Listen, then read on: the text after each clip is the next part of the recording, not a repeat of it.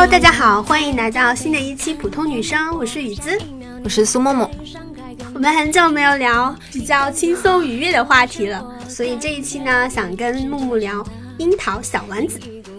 是的，因为最近下班之后经常会看这个动画片，嗯，之前有一次播客里面有提到，嗯，所以想这次聊个轻松一点的。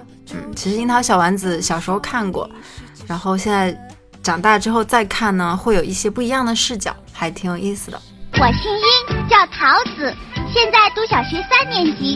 因为我个子小，所以大家都叫我小丸子。我的名字本来有樱桃两个字，大家就顺理成章叫我樱桃小丸子。我家一共有六个人：爷爷、奶奶、爸爸妈妈和一个姐姐。樱桃小丸子，我小时候是在暑假的时候看的。就我小时候每年的暑假，我我小姑家的孩子，我们好几个小孩全都会到我大姑家过暑假啊，因为他们家在农村，然后有大片的西瓜田。对，所以就是我我觉得这个是我非常美好的童年回忆。就一到暑假，然后就是会有好多小伙伴一块玩，然后每天中午吃完饭有一个台就会放那个樱桃小丸子。所以那个就是每天最幸福的时刻，然后就吃完饭，哎，一吆喝，然后我们就赶紧冲进去开始看。哎，我记得我小的时候，我小学的时候看的是《情深深雨蒙蒙》啊，《还珠格格》《快乐星球》。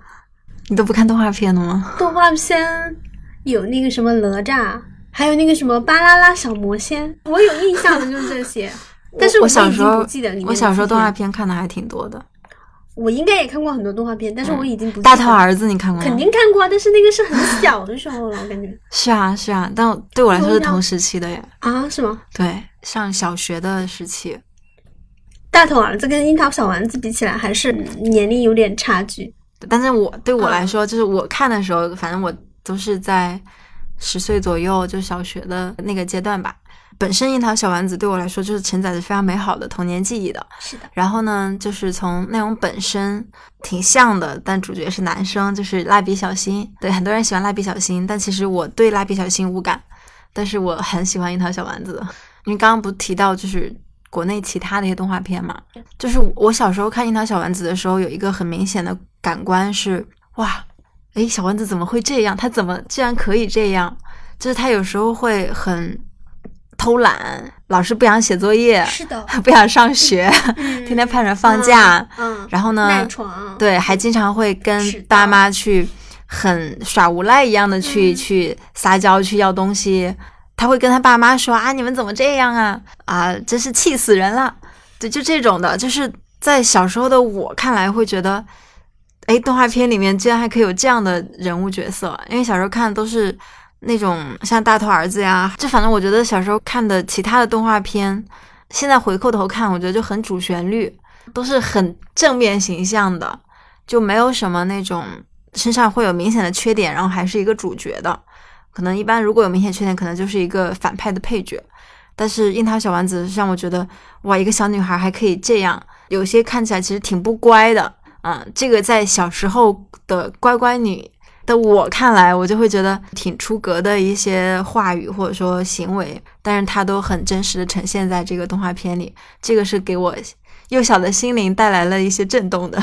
哎，你你这样说到，我想到了，就是我小的时候，我们其中一个小伙伴跟我们一起看《家有儿女》的小伙伴，嗯，因为看了《家有儿女》，他就变得比较乖张，然后他爸爸就不让他看《家有儿女》了，觉得他跟里面的孩子流星学坏了。所以，我尤其现在再回头看看樱桃小丸子，我就觉得它就很经典。你说让我现在回去看那些大头儿子之类的，我可能就没什么没有感觉。对，但是樱桃小丸子，我觉得就是你不管多大，你看都还会觉得很喜欢，你会被这个人物所打动，就是很真实，真实带来的魅力啊，就就很动人。就觉得这些东西可能对小孩子来说，其实反而是很重要的一些教育。对，但它不是通过那种。很说教式的，而是真的是让小孩在看的过程中寓教于乐，自己感受到的。嗯嗯，包括那个片尾曲，我小时候看的版本有几句歌词：要学跳舞，先学会走路；要数一百，先数一二三；要过明天，先过好今天。因为那个词就是每天听嘛，因为小时候真的太喜欢这个动画片了，所以每次都是从片头曲一直到片尾曲都要全部看完，所以看了很多遍，听了很多遍。如今再去看这句词，就真的是很简单的话，但是其实说了很透彻的人生真理。要学跳舞，先学会走路，要数一百，先数一二三，要过明天，我小时候看《樱桃小丸子》的时候，有时候其实会觉得他们家生活条件好好，妈妈做菜都会去讲究营养搭配啥的，这个是补充蛋白质的，那个是维生素的。就这个，我觉得是我们中国可能到现在很多家庭啊才会有这个意识。反正就看他们经常爱什么喝牛奶呀，这个那个的。嗯，就会觉得他们的生活条件还挺好的，但我觉得后来就是发现，其实，在当时小丸子生活那个年代，可能跟其他人比，他们家也还好吧，也一般般。但有一点，我小时候我觉得我是觉得我比小丸子要幸福。他跟他姐姐是那个睡榻榻米嘛，然后呢，他就想要有自己的床，就那一集他就各种羡慕别人，好像小玉他家里面给他买了一个新床。那个花轮同学，然后就说他的床怎么怎么样的，他就很想要，但是然后就各种求爸妈，爸妈肯定就不给嘛，就只有他爷爷永远是最支持他的粉丝，然后就弄了几个纸箱啊、废旧杂志什么的，帮他铺了个床。然后我就，哎，这点至少我比他那个点儿，跟那一集好像挨着的，就是他有一集专门讲他们家怎么怎么穷的，然后有一个那个旁白就说。啊，你嫁给花轮不就得了？哎，花轮不是家里巨有钱吗？对呀，对，就是就是旁白经常会有这样的神吐槽，对对对，就是很官方吐槽最为致命，就是就这样，就就特别搞笑。吃西餐的那一期也是啊，嗯，他嗯，爸爸不是带着他们一家四口去吃西餐吗？那个地方贼搞笑，他怕爸爸没带够钱，就他只有两两万块钱，他找对。他找小丸子借了五千块，他们吃的那个套餐他算了一下是两万四，但是他不知道那个餐厅他是要加收百分之十的税金，所以其实要两万六千四嘛，他钱不够，他就给爷爷打电话。喂，殷公馆，请问哪一位？喂，爸爸。啊，嗯，怎么了？你有没有看见我的钱包啊？行了行了，不用打包了，都说过我们有东西吃的。喂，爸爸，呃，不是啊，我问你有没有看见电视机上放着我的钱包啊？马上拿到法国料理店来。喂，我说过了，不是打包。见到爸爸这个狼狈相，小丸子知道自己等长大了以后才会再有机会来法国料理店了。说过了，不是啊，不是要打包给你的，不是啊。就我觉得这个也是他他很真实的一点，嗯，就是通过旁白来去把 生活的真相，然后或者说就直接官方的吐槽，就很好玩。对，是的。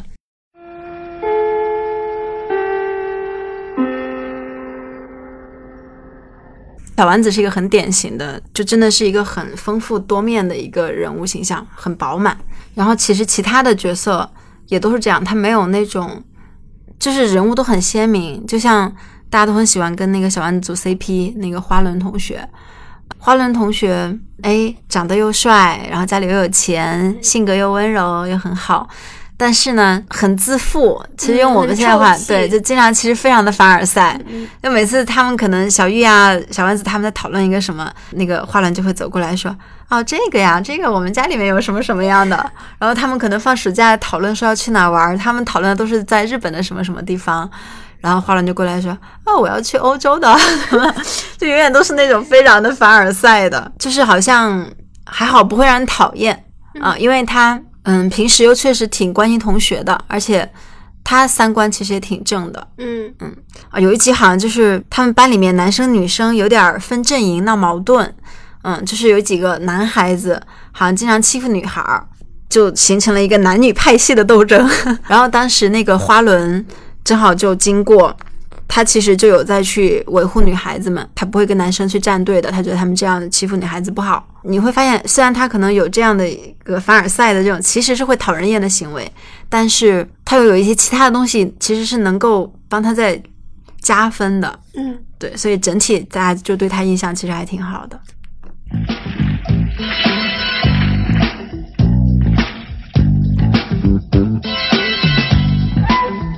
这个剧里面。我是特别特别喜欢爷爷这个角色的，嗯，爷爷真的好好哦。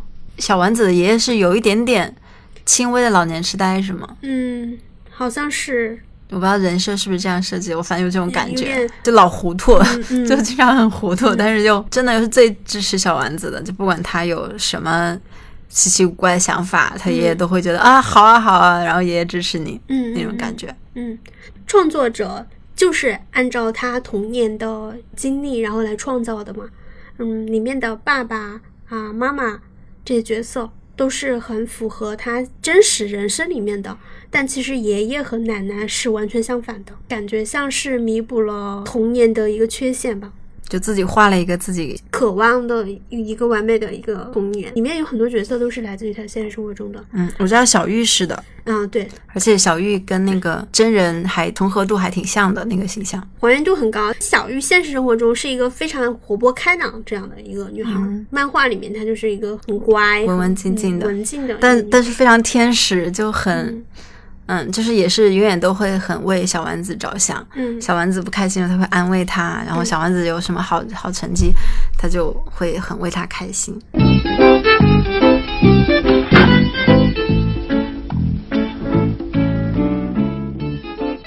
我印象最深的樱桃小丸子的一集，就是有一集他放暑假，天天在家躺平，然后吃零食，然后一直到那个开学的前一天，突然才发现马上就要开学了，然后发现自己的作业还有 N 多没有做，然后呢，他就在只剩一天的时间了，他就在那一天开始。就是疯狂赶，疯狂赶，赶了整整一天。正好有两个同学过来想跟他交流一下作业，他就心生一计，就把人两个作业骗过来了，然后说是要帮他们检查什么的，实际上他就是想抄人家作业，然后就把人俩作业留下来抄。结果抄的过程中还发现他们有些题自己没做，然后他就很辛苦的一边要帮他们 把那个没做的完成，然后一直赶到了晚上，发现还是赶不完，还差了好像几十篇日记，然后他就实在没办法了，就去就去哀求他家里人，他的爷爷奶奶、爸爸妈妈、姐姐，求他们帮他把作业分一分，每人写几篇。然后一开始他家里面都各种拒绝嘛，说：“哎呀，你休想。”我们不会再像去年一样帮你了，但是最后禁不住哀求，还是帮他做了一些。那一集就让我一边看的时候就一边狂笑，因为他那种就是真的是感觉要快死掉了那种疯狂的哀求，快帮帮我做作业。边又觉得很感慨，就觉得在那个时候我是不敢想象我的作业到开学前一天没完成，然后我去求我爸妈帮我做作业，他真的就会可以把这种很真实的东西呈现出来。嗯，我觉得就很很棒。反正我觉得在我们家的话，肯定是绝对不可能发生的事情。对，就是他爸妈已经很接受他们家女儿就是这样子了。嗯，对，所以我发现，就是樱桃小丸子，他他其实有很多的缺点了。爸妈其实经常也嫌弃他，然后也经常会说啊，你怎么这个样子啊？你这个人啊，怎么怎么样？同时呢，他爸妈其实又很爱他，然后所以你会发现，樱桃小丸子他是一个他在家里面，他其实是很敢于表达他自己的诉求跟想法的。想要什么，他都会去说，嗯然后爸爸做什么不对，妈妈做什么不对，他都会立马当面就去讲出来啊。我觉得这一点其实是很难得的，尤其是在中国的家庭里面，我觉得可能现在还好像我们小时候，我们所处的那个家庭环境，我觉得都还没有这么这么开放的环境。有权利的等级。对对对对，其实他们家庭里也有啦，就他爸妈也经常会拿出爸妈的身份来，但是在很多时候，樱桃小丸子说出他的诉求跟想法的时候，或者他的批评的时候，他爸妈不会觉得你一个小孩子怎么可以这么说之类的。就是你会得到尊重，你的你的意见不会认为说你就是童言无忌，就没有什么意意义和价值，并不值得采纳。对他爸妈是会是让他有一个去表达的环境，就尤其我长大之后再看，就还挺感动于这一点。抄作业的，你印象特别深刻。我嗯印象最深刻的是他生病，他让他妈妈帮他请假，他就可开心了，因为今天终于可以不用 不用上学。嗯然后他就让他妈把电视给他打开，给他端各种水果。你有没有发现啊？就是小朋友他生病了之后，家长就会特别纵容你。是的是的是不是？我觉得我小的时候也是这样的，长大了之后去。回想就觉得小时候心里面有一种作祟，就觉得我如果生病了，就会得到更多的关注和更多的爱。是的，其实小这样的。丸子也是这样的，如果是平时的话，他妈妈其实没有对他那么好哦。但是那次他生病，他就在那里看电视，然后他妈就给他准备了很多水果啊，或一或的来关心一下他，就很真实。就是那个时候就感觉好像把你带回了童年的时候，就你生病的那一次，好像大家都很关心你，你的作业可以不用写啦。是学可以名正言顺的不用上，对，迁就你。你想吃什么呀？你想吃鱼香肉丝，那我今天就做鱼香肉丝。是的，我跟你讲，就是我觉得可能是不是因为中国的家长其实平时真的不太不太表达爱，然后孩子生病的时候，他就他会很自然的去释放他的这种爱意。对对。就是你知道，我小时候我很喜欢吃那种话梅，嗯，就那种小零食。其实我爸呢是看不上我吃任何小零食的，他觉得那些都不干净。但是呢，我印象很深刻，我有一次发烧，然后躺在我们家床上，然后很难受嘛。然后我爸那个下班回来就问我想吃啥，我就说想吃话梅。然后你知道吗？我爸就出去买了，买回来巨大一袋，就除了话梅，然后还有其他的各种零食，然后话梅还买了好几种。我那个场景我印象非常深刻，我就觉得哇，我爸好爱我。我们家就我一个嘛。有一个亲姐姐到底是一种什么样的体验，我其实是不知道的。嗯嗯，然后我记得那个动画片里面，嗯，她跟她姐姐也是那种我觉得相爱相杀型的。嗯，对，我不知道是不是姐妹俩基本上都是这样的状态。你跟你弟会吗？我跟我弟差太多了啊！我觉得可能就比较照顾他。我觉得有是有一点点同感的，因为我小的时候是跟我表姐他们一起长大的嘛，嗯，就可能跟小丸子跟她姐姐就差不多。对，我觉得我觉得她姐姐就是永远都是那种很嫌弃小丸子，嗯，就小丸子只要一回来走进她一叫她姐姐。然后他姐干什么呀？就是那种感觉，你不要来叫我，也不要来烦我啊！大大孩子是不喜欢跟小孩一起玩的。对他姐姐就永远都很嫌弃他，然后永远都是冷言冷语的嘲讽他，但是又很关心他。让我比较感动的一集就是他们学校里面有流浪狗出现，本来一开始在学校周围，然后小丸子本来就很害怕了，结果有一天呢，他在操场。找东西干嘛的？结果那几只狗可能通过一个洞就进到学校里面来了。结果小丸子就哇大惊失色，然后就跑，拔腿就跑。结果那几个狗呢就追着他一直跑，后来就跑到了那个操场上比较高的一个什么运动的器械，然后小丸子就爬上去了，但他还是很害怕嘛，然后就一直哇哇大叫。然后这时候其他同学也注意到了，但他们也都不敢上前嘛，小朋友都也都挺怕狗的。然后呢，他姐姐那时候本来在教室里面，就听他们同学在跟他说：“哎，你妹妹在被狗追啊什么的。”然后他姐一听，哇，就立马拔腿就跑跑下去了，然后就一边跑一边还喊什么，反正意思就是你不要怕，姐姐来救你了之类的。然后就拿着一个扫把就冲过去了，然后冲过去真的丝毫没有犹豫，而且因为之前小丸子知道周围有流浪狗嘛。就很害怕，然后回来就说了这个事儿。他还在饭桌上问他的姐姐说：“哎，姐姐啊，如果我被狗追了，你会不会救我呀？”他问了全家人，然后他问了还问了他爸爸，他爸爸就说：“我肯定不会。”然后就问他姐姐，他姐姐的反正就又就一直是那种很冷脸的样子嘛。然后就也意思就是说不会之类的。然后结果真正发生这个事儿的时候，他姐姐真的冲下去之后毫不犹豫去赶那些狗。其实他姐姐也很也很怕狗。然后那一刻，小丸子爬在上面，就一下子就很很感动，很柔软了。然后就觉得，哎呀，原来我姐姐这么好。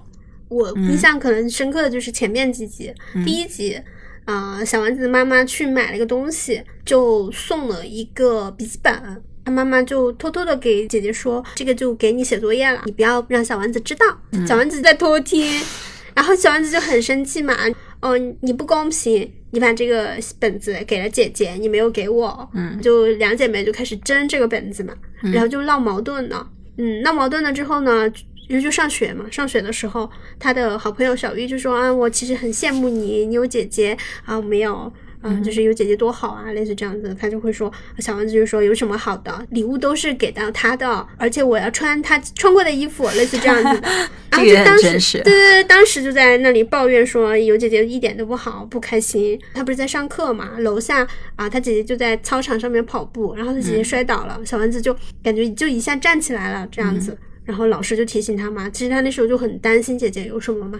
呃，中间还有一个是他在那个姐姐的那个本子上面写了写的那个姐姐是笨蛋还是什么的，然后他啊姐姐就把那个本子又送给他了，就他姐姐意识到这个东西，他真的很喜欢。他姐姐其实就觉得你那么喜欢，我就送给你。对，我就让给你嘛，我就把这个本子送给你了。对我，我记得那个那一集，我看那一集时候好像有个弹幕，就是小丸子跟他姐姐争的时候，他姐姐就誓誓死要保卫自己的东西，就你你要我就是不给你，这本来就是我的。小丸子很生气，他在本子上写了那个笨蛋嘛。嗯，我记得弹幕里面就有人说自己做过一模一样的事儿，就是我跟你争一个东西，你不给我，你我得不到，我就要毁掉它。结果毁掉之后发现，其实你可以得到这个东西，但是你已经把它毁掉了。最近看的一集是那个呃小丸子剪头发，就是他的头发有一天他头发他妈妈忽然觉得他头发太长了，然后就说要帮他剪。小丸子本来是很拒绝的，因为他妈妈之前帮他爸爸剪过，然后剪得很糟糕。但是呢，他妈妈执意要给他剪，然后他逃不掉，然后就跟他妈妈说：“你不要给我剪太短。”结果他妈妈咔嚓咔嚓剪了下去，然后就把他刘海剪得超级短。他剪完之后一看镜子就就就哭了，然后就觉得这样子没办法见人了，然后就在家里面一直哭一直哭。但他妈妈呢就。其实挺大大咧咧的，一直都还就小丸子，其实立马他反应就很激烈，但他妈妈一直说啊没事儿没事儿，然后嗯，到吃饭的时候，小丸子都都不愿意吃饭，就还在为这个事儿苦恼。然后反正那个时候有一个细节，就是小丸子的爸爸平时其实是那种很挺大男子主义的嘛，然后每次小丸子有什么事情找他爸爸，他爸爸也都是那种臭脸，很臭脸。但是反而那天就他妈妈觉得哎这根本就没啥事儿。的时候，反而他爸爸其实是有点担心他，就是那一刻，其实有点让我想到我爸。就我觉得我爸也是那种平时其实可能不太会去很细腻的表现出他的关心，但是他却会在有些时候反而又比你妈妈还细腻，能够去察觉到你不开心了。就是我有一次我爸妈我们去西安旅游。然后后来呢，就会拉到了一个那种就卖东西的地方嘛，而且是要关着门，然后必须要我们所有人坐在那儿围一圈，然后听那个导购在那儿讲。我就觉得很无聊，很浪费我的时间，我就不想听。然后我就拿手机在自己刷手机。结果他们里面那个就有导游吧，好像，然后就批评我，就说他说他怀疑我在拍照，然后就很凶的跟我说。那个你你在拿手机干什么什么的？我当时就非常生气，我就觉得我本身就不想在这待着，是你们不让我出去的。那我在这待着，我看一下手机还要被你这么凶，我就非常不爽。然后我就硬是开门出去了。然后而且你知道当时争执的时候，我妈其实还在悄悄的拉我，就觉得你毕竟跟团游嘛，你不要跟人家撕破，对你不要起冲突。但我就当时我就真的是。哇，血气方刚，就很生气，然后我就跟他们杠了几句，然后我就开门出去了。然后结果没想到，我出去之后很快，我爸也出来了。就本来按说是不让出的嘛，然后很快我爸又出来了。然后我爸出来走到我身边，但是也没说话，但是他就反正就在我旁边默默的陪着我。那一次是让我觉得很很感动的，就是后面其实也有就是意识到，就有发生过几次这样类似的情况。嗯，就小时候我我以前不觉得我爸是一个很细腻的人，但经过了这么几次，嗯，你会发现，哎，其实还是会有这种很细腻的这一面的。嗯，就我当时看那一集的时候，我当时那个点我就想着想到了这个，对，就他爸爸其实反而会去担心小丸子，然后还跟他妈妈说，哎呀，这个小丸子好像这次真的很受伤啊什么的，然后他妈都还说没事儿，但那一刻就看到他爸细腻的那一面。嗯，然后呢，他剪了头发。他就很不想去上学，嗯，哦，还没有，还没到上学呢，就是，然后，嗯，啊，到吃饭的时候，他们一直在叫叫小丸子，小丸子都不出来，后来一直叫叫，后来小丸子出来了，就是把把那个衣服整个蒙在头上，就是一个非常搞笑的形象 出来，因为他想把他的头发盖起来。然后吃饭的时候呢，大家都很小心翼翼，气氛非常紧张，就就都知道他现在在气头上嘛。看电视，结果电视一打开呢，电视里面在播放一个洗发水的广告，然后在说秀发怎么怎么样。然后，然后他姐姐这个这个地方就又也体现了他姐姐其实也很很很关心他，他姐姐非常的眼疾手快，立马冲过去把电视关掉了。然后后来呢，就他真的就不想上学了，但是他妈就要求他必须去嘛。然后上学去到班级里面之后，嗯，他就戴了个帽子去上学。结果因为他们日本就小孩不是都戴那个小黄帽嘛，但是到了教室是要脱掉的。但是呢，小丸子坐到位置上还戴着帽子，然后其他同学就开始不怀好意的来去问：“哎，你怎么还戴着帽子呀？”然后小丸子就很尴尬。这个时候，那个花轮同学就过来帮他解围。哇，我觉得真的很高情商。他就说：“哎，在西方的国家，lady 们都是在室内也是会戴着帽子的，说这个会显得非常的优雅、高雅之类的。”哇，这真的很高情商啊。然后就是你会觉得。花轮其实有在帮他，其实花轮我觉得对小丸子一直都挺好的。嗯，对，花轮一直对小丸子很好。对，然后那一集我觉得那个结尾也特别暖。嗯，小丸子后来发现他们班里面还有另外一个男生也戴着帽子，然后他立马就开心多了，就觉得有个人陪我一起，我就没有那么的难堪了。是个男生嘛，然后戴着帽子，所以其他同学其实也有再去起哄。后来老师上课走进来，发现了这两个异常。老师就要求他们两个把帽子摘下来，然后摘下来之后，同学其实就会笑嘛，确实会起哄。结果老师说了一番话，我觉得也是特别温柔。小丸子，哎呀，他的头像马桶盖耶！呃，你们两个都把头发剪了，呃，是谁帮你们剪的？是我妈？我也是。哦，很好啊。老师小的时候啊，也让妈妈剪过我的头发哟。现在啊，还时常会想起。哼。你们两个人都很好命啊！小丸子的马桶盖很可爱，关口的头呢也很有男子气概。小学生来说，这个时候老师的话有很大的影响力，这样就没有人笑小丸子跟关口。小丸子真的好可爱啊！嗯，真的吗？真的，老师也这么说耶。我看我也让我妈妈剪好了。小玉的妈妈会帮你剪头发吗？嗯，不会，好可惜哦。嗯，不知道我妈妈会不会剪。小丸子的妈妈好厉害哦。你没有呀？把本来就是让小孩非常难受的事情，就你看他的爸爸、他的姐姐、花轮同学、他的老师，都在用他们的方式去呵护他脆弱的心灵。而且经过老师这样一番话之后。就反而小丸子变成了被羡慕的对象，然后他那个心情就完全扭转过来了。这还没完，就小丸子他出出门上学的时候，其实还是很气鼓鼓的走的，就还是很埋怨他妈妈。他妈妈本来一开始剪完一直说啊没事儿，大大咧咧的，但后来他意识到这个事情对他女儿真的造成了很大的创伤，所以小丸子上学的时候走的时候，其实是还是跟妈妈是一个闹别扭的形式走的。他放学的时候，他就急着想回家，因为他现在其实已经很开心了嘛。但是呢，他又想想，他就担心他妈妈会不会在家里面还在为这个事儿不安，所以他就一放学，他都没有跟小玉一起，而是一路奔跑着回去的。然后跑的过程中跑太急，还摔倒了。他就想着说：“哎呀，我要早点回去，就是不想让妈妈可能还继续在为这个事儿感到不安，感到自自责。”结果樱桃小丸子这个动画片，它永远都是很搞笑的。结果呢，他回去的时候，他妈妈其实已经忘记这件事情，他妈妈正在家里面在躺着吃东西，然后在看电视，看的开怀大笑，看得很开心。所以小丸子自己里面脑海里面想象着他妈妈怎么怎么怎么样，很可怜的样子。结果一推开门，然后听到的是他妈妈哈哈大笑的声音。我觉得是樱桃小丸子式的结尾吧。但是我觉得从这个。小丸子的这一路奔跑的这个这个行动，我觉得就又看到了小丸子非常的善良、非常细腻、体贴人的那一面。所以那那一集就是让我觉得非常的美好，而且就真的又很真实。就我觉得好像大家都会有过这种因为头发剪坏了而不敢见人的这样的状态。有过就是家人买了很不喜欢的衣服，嗯，就特别不想穿。嗯，特别不想去上学，特别想扔掉。嗯，然后怎么处理的？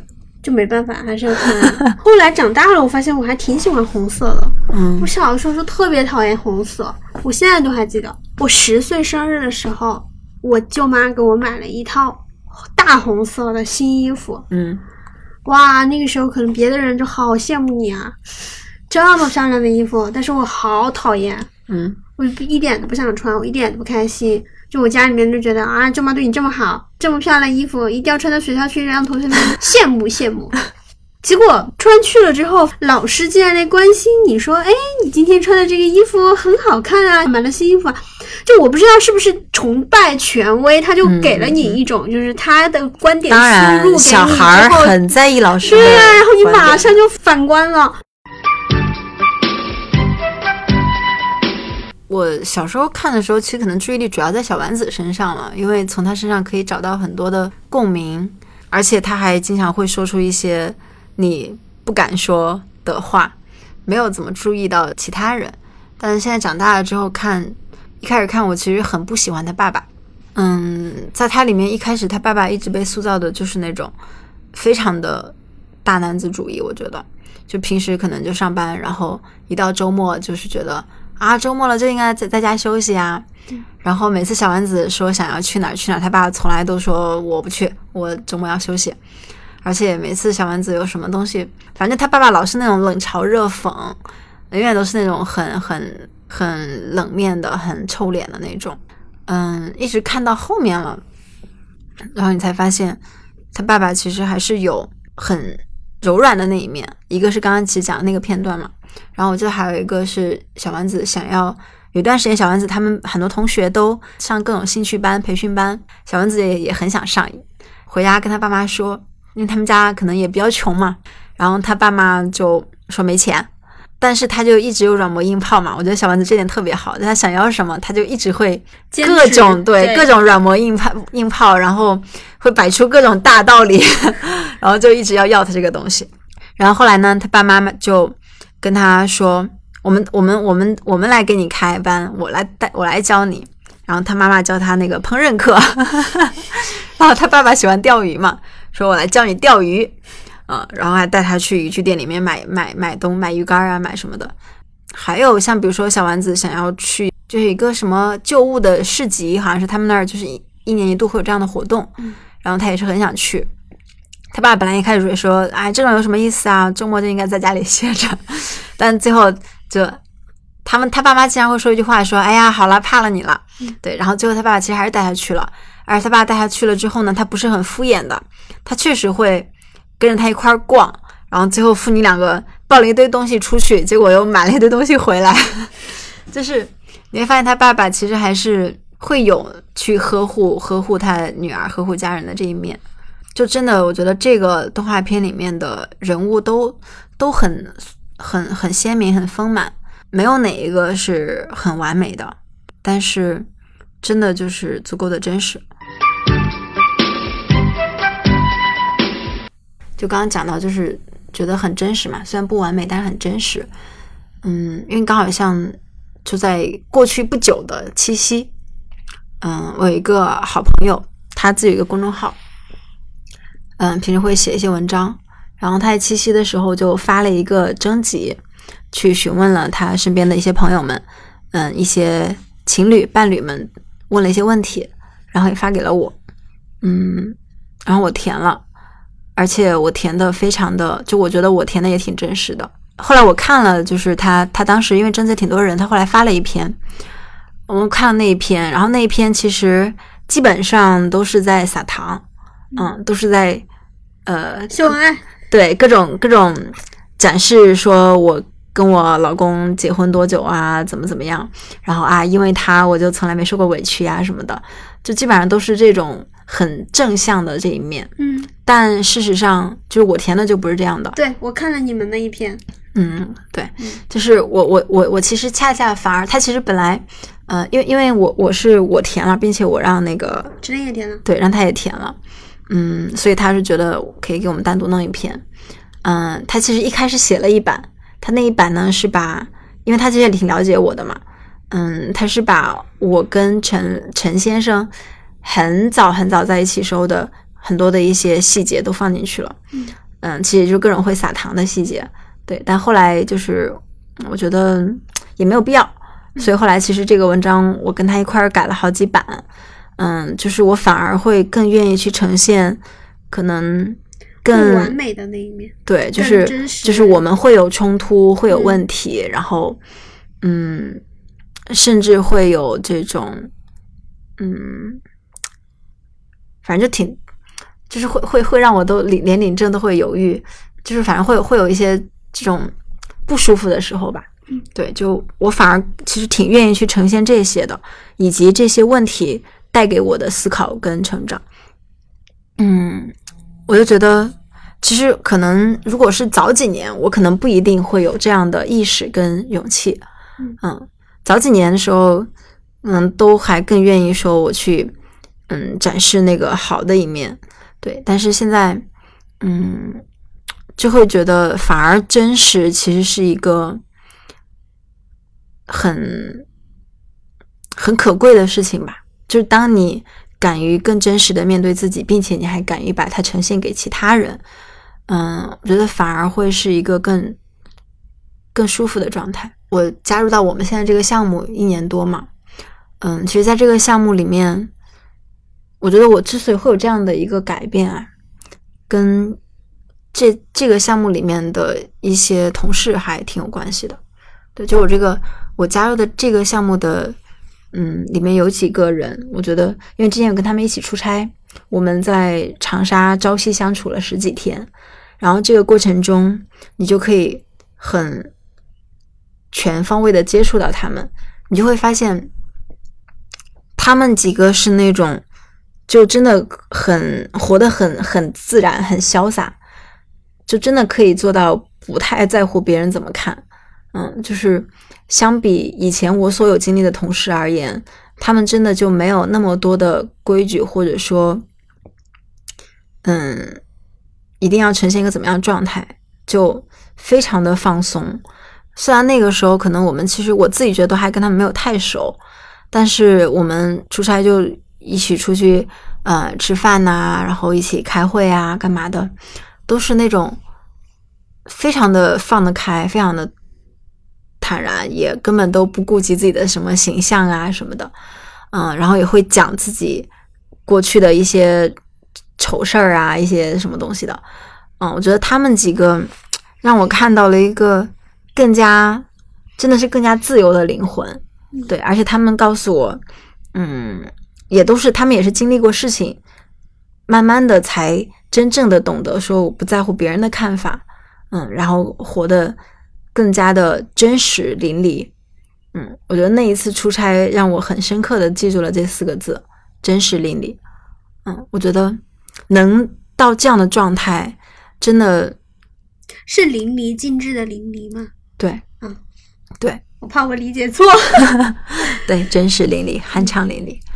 嗯，很多人其实还是会难免会有这种会在意别人的看法的，包括我。我觉得我以前其实很多时候还是会挺拘谨的一面的。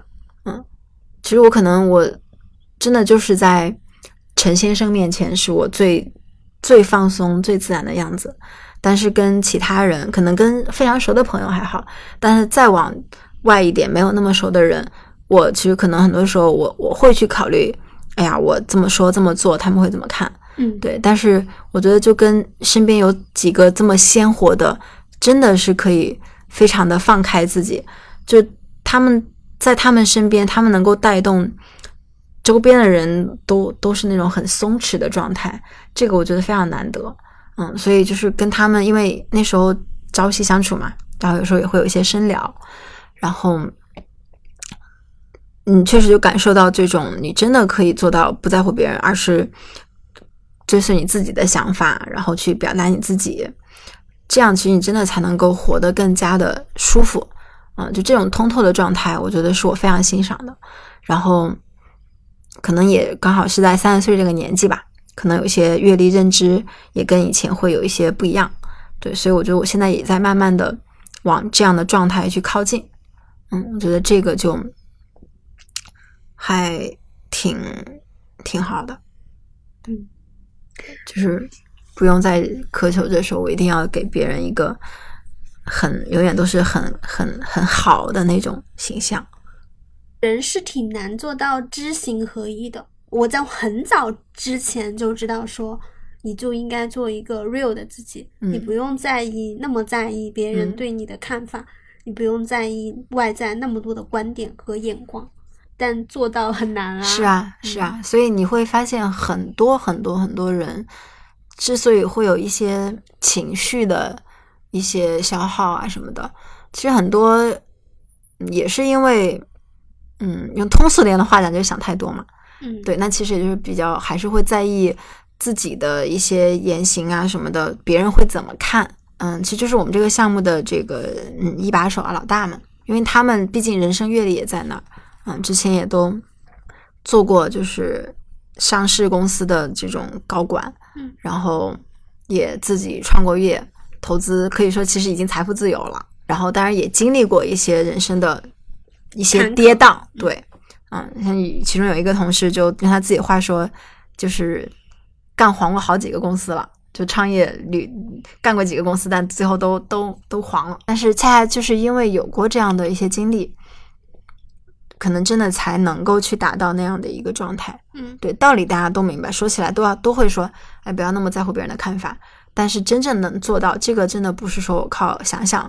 就能做到的，真的就是在不断的这种事儿里面，你经历的越来越多，然后你其实更能够去看到事情的本质，然后看到你这个人自己的本质，嗯，然后慢慢的更加的去尊重自己，嗯，我觉得这个就我现在会感觉有在慢慢往这个状态靠近，所以我觉得小丸子很厉害的在于他有这个状态，他他虽然有时候也会在乎别人的看法，嗯，但是。更多，我的总体上，他其实还是一个很很真实的做自己的人。其实动画片里面会展示他很多这种懒啊、蛮不讲理啊种种的，但是总体上，他其实还是一个很很乐观、很真诚的去对待身边的所有人。嗯，面去去乐观积极的去面对这个世界。是的，有时候哪怕有时候他的一些愿望什么的受到挫折没有达成，他也会用一些。鸡汤金句，来去来去让自己很快，其实又立马又调整一个心态。嗯嗯，觉得这种状态其实就很舒服。我们准备录这一期节目的时候，我还去查了一些资料，就是有很多帖子说《樱桃小丸子》它是给成年人看的，每一个成年人都可以在里面找到让你感到共鸣的地方，而且里面有很多的金句。我觉得有些小孩儿，他们去人小鬼大的去说出一些可能本来应该是成年人说的话，会让人觉得有点违和。嗯，但是樱桃小丸子就不会，很神奇。就他有时候会说一些很丧的、很真的就是学渣会说出来的话，但是有时候他真的就是在人生大事儿上、人生哲学上面，他就会确实会讲出很多大道理。就是我觉得很适合用来去发朋友圈当配图。哦，对。那我们最后各分享一句自己最喜欢的句子吧。我最喜欢的也是我之前有发过朋友圈的，只要好好的活着，就会有好事发生。那我就是这句了，我一定会成为一个很棒的现代新女性。是的，那我们今天的节目就到这里结束了，感谢大家的收听，我们下期再见，拜拜，拜拜。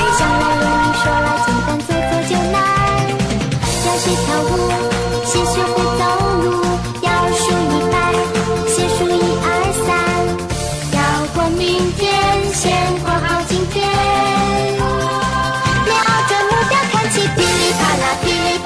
个心理学女生，加上一个新闻学女生，加上对自己诚实的态度，这是我们的播客《普通女生》。我们会讨论个人成长、职场、亲密关系以及对这个世界的看法。我们相信。普通女生也可以光芒万丈，前途无量。如果你喜欢我们的播客，欢迎分享给你的朋友。如果你有什么想要跟我们聊的，欢迎加我们的微信，微信号是幺二四五五幺六五五七，期待听到你的声音。